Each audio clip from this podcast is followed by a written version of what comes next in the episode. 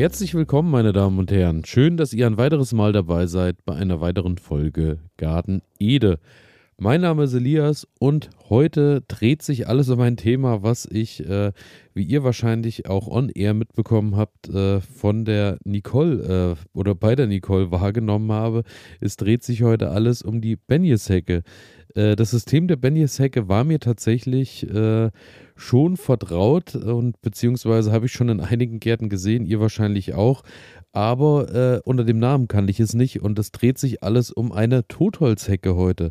Und warum das Sinn macht und äh, welche Vorteile das Ganze mit sich bringt und warum es sich wirklich lohnt, sich damit zu beschäftigen, ja, möchte ich heute ein wenig äh, mit euch besprechen, beziehungsweise euch äh, ein bisschen so meine Gedanken dazu mitteilen. Und es ist eben so, wie gesagt, die Benjes-Hecke ist eine Totholzhecke, sprich, ihr schichtet da äh, ganz einfach gesagt eure ganzen Reisigreste, eure vielleicht Astschnitte, eure zum Teil äh, euer, euer Grünzeug, je nachdem, äh, könnt ihr kompostieren auf der Benjes-Hecke.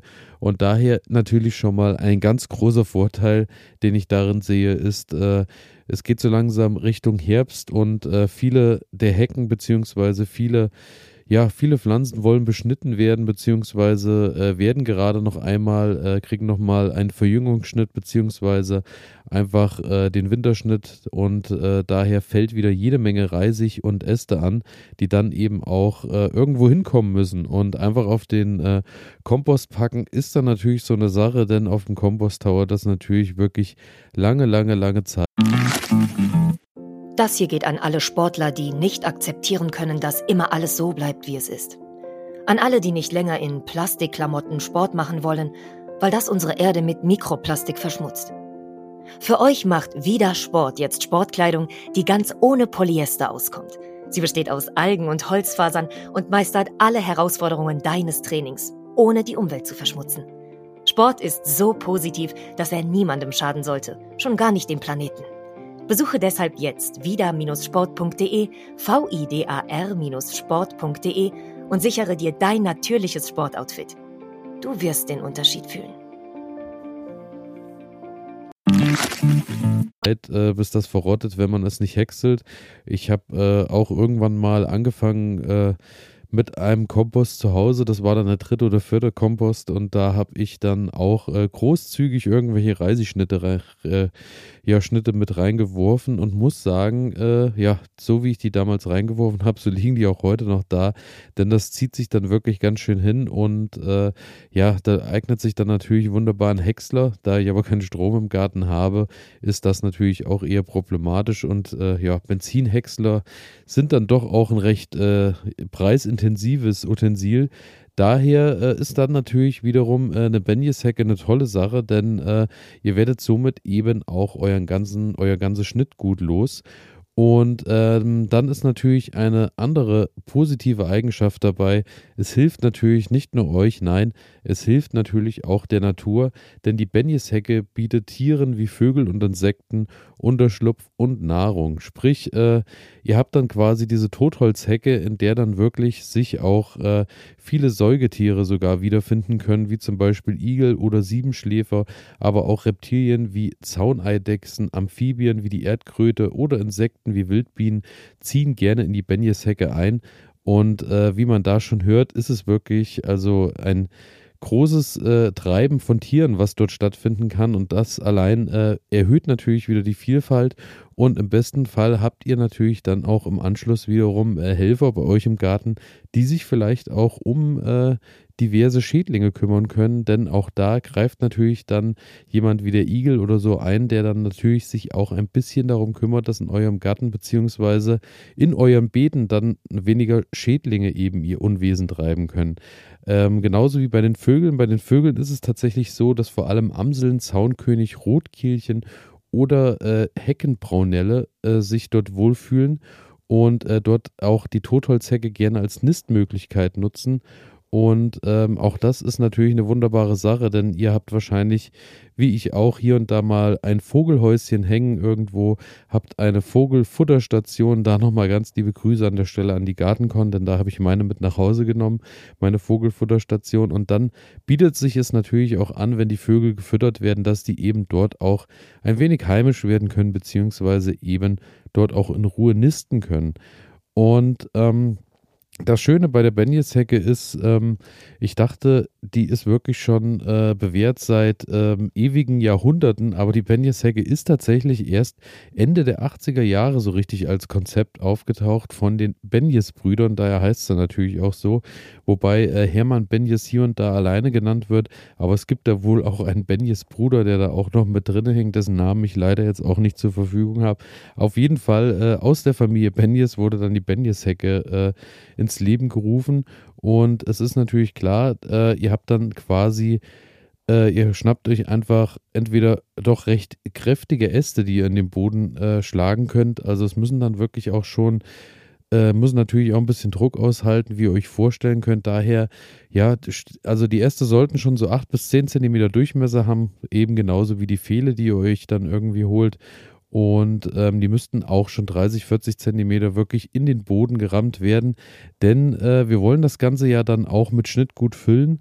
Und ihr habt dann quasi immer gegenüberliegend zwei Pfähle, die so äh, ja in der Mitte, ich würde sagen, eine Breite von 60 Zentimeter bis 1 Meter habt und dann in einem Abstand die Pfähle immer in Reihe so von 1 Meter, ja, 1,50 Meter, so würde ich es machen.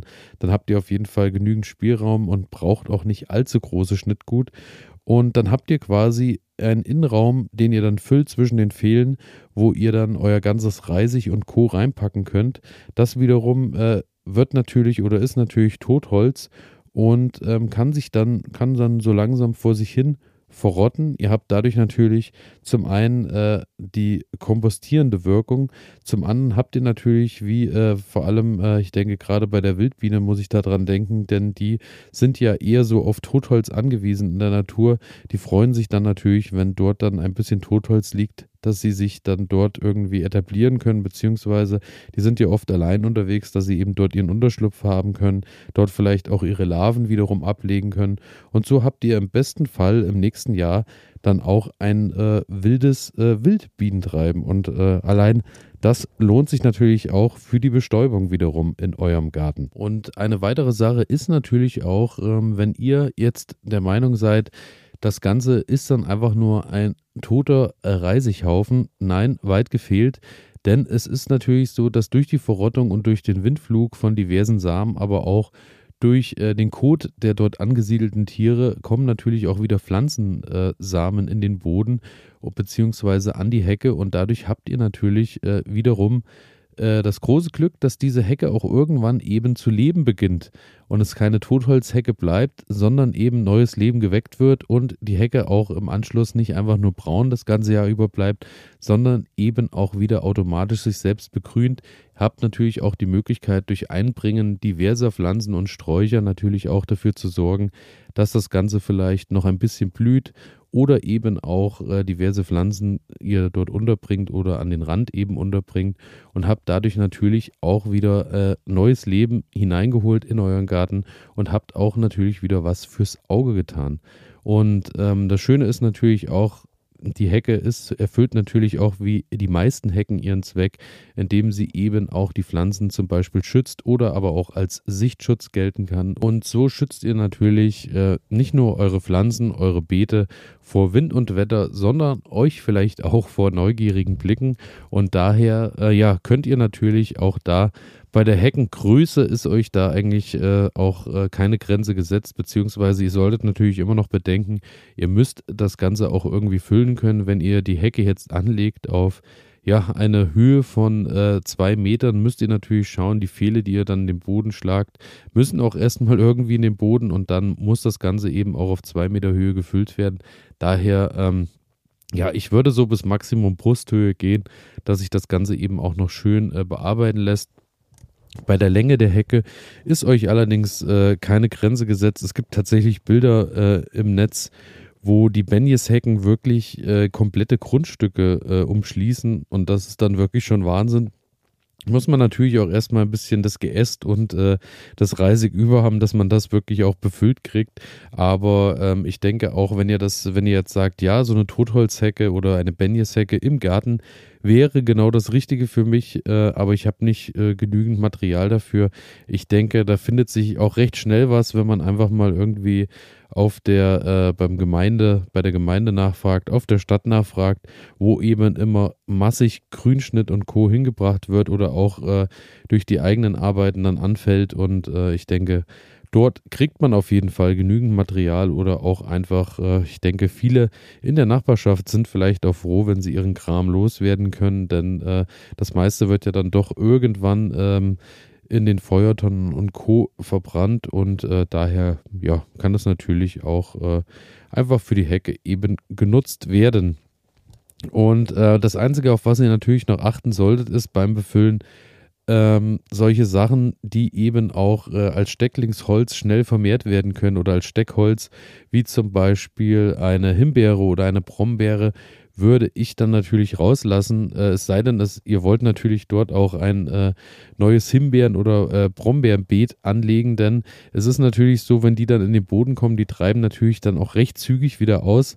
Und äh, wenn ihr Himbeeren in eurem Garten habt, kennt ihr das wahrscheinlich auch, dass die Himbeerruten dann wirklich überall wieder auftauchen. Und so ist es dann eben auch an eurer Hecke. Das kann dann eben schnell passieren, dass wirklich überall neue Himbeeren aus dem Boden kommen. Daher solltet ihr euch vorher überlegen, ähm, ja, ob ihr das Ganze wollt und ob das für euch passt. Denn ansonsten schaut ein bisschen, dass ihr eben Sachen ähm, fürs Befüllen nehmt, die natürlich dann nicht sofort ein neues Eigenleben beginnen. Und ansonsten ist das Ganze eigentlich dann recht pflegeleicht. Klar, am Anfang äh, beim ersten Befüllen drückt ihr das Ganze ein bisschen zusammen, so dass eben auch äh, die Schichten ein bisschen aneinander liegen, natürlich nicht zu fest.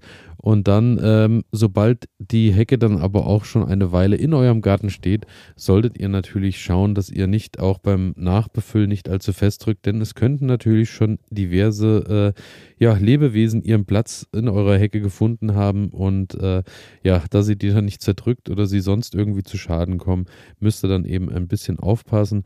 Aber gelegentlich im Jahr lohnt es sich dann natürlich auch, das Ganze setzt sich äh, natürlich auch durchs Zersetzen der Materialien ein bisschen, könnt ihr dann immer wieder neuen Grünschnitt oder was auch immer draufpacken und so eben auch äh, immer wieder neues Futter und immer wieder neues äh, Material mit auf die Hecke geben und dann, ähm, ja, macht die eigentlich, äh, braucht ihr gar nicht mehr viel tun und machen. Dann äh, erfüllt die Hecke dann eigentlich durch ihr Eigenleben ihren Zweck. Das Einzige, ähm, was eben ab und an ist, wenn die Hecke dann wirklich austreibt, könntet ihr eventuell mal mit der Heckenschere mal ran müssen, wenn irgendwo Äste austreiben, die vielleicht in wildere äh, oder in, in verschiedenste Himmelrichtungen wachsen, dass ihr da mal einen kleinen Schnitt vornehmt. Aber ansonsten, ja, wird euch die Hecke nicht viel Arbeit machen und wird euch und äh, diverse Lebewesen in eurem Garten natürlich auch große Freude mitbringen. Und äh, daher muss ich sagen, Benjes Hecke steht bei mir jetzt auf der Liste, will ich dieses Jahr auf jeden Fall auch noch anlegen. Einfach auch, ähm, um so ein bisschen ähm, in manchen Beeten vielleicht, beziehungsweise auch draußen so beim Knoblauchbeet äh, das Ganze ein bisschen zu schützen. A, vor Wind und Wetter und B, aber auch dass eben auch äh, ein Stück von der Wiese, das, also die Wiese geht direkt ans Beet hin äh, dran. Und daher hätte ich da gern nochmal einen Abschluss und den werde ich mir dann wahrscheinlich durch eine Benjeshecke gönnen, muss natürlich aber auch erstmal schauen, ob ich genügend Material finde, aber ich denke jetzt über den Herbst fällt dann doch noch einiges an, was äh, eben da genutzt werden kann. Genau, und das äh, ist so im Großen und Ganzen das, was ich über die Benjes-Hecke in Erfahrung bringen könnte, wenn ihr natürlich äh, Erfahrung habt bei der Benjes-Hecke. Wenn ihr eine Totholzhecke in eurem Garten habt, dann äh, schreibt mir doch gerne, wie äh, eure Geschichte damit ist, wie euer Umgang damit ist, was sich vielleicht in eurem Garten auch angesiedelt hat. Denn äh, das würde mich natürlich sehr freuen. Ihr findet natürlich alle Kontakte wie immer in den Shownotes. Und damit bedanke ich mich fürs Zuhören, wünsche euch einen guten Start in die Woche. Genießt die letzten Sonnenstrahlen beziehungsweise die letzten doch äh, recht heißen Tage, bevor es dann wieder kühl wird. Und äh, dann hören wir uns am Mittwoch wieder. Bis dahin, ciao.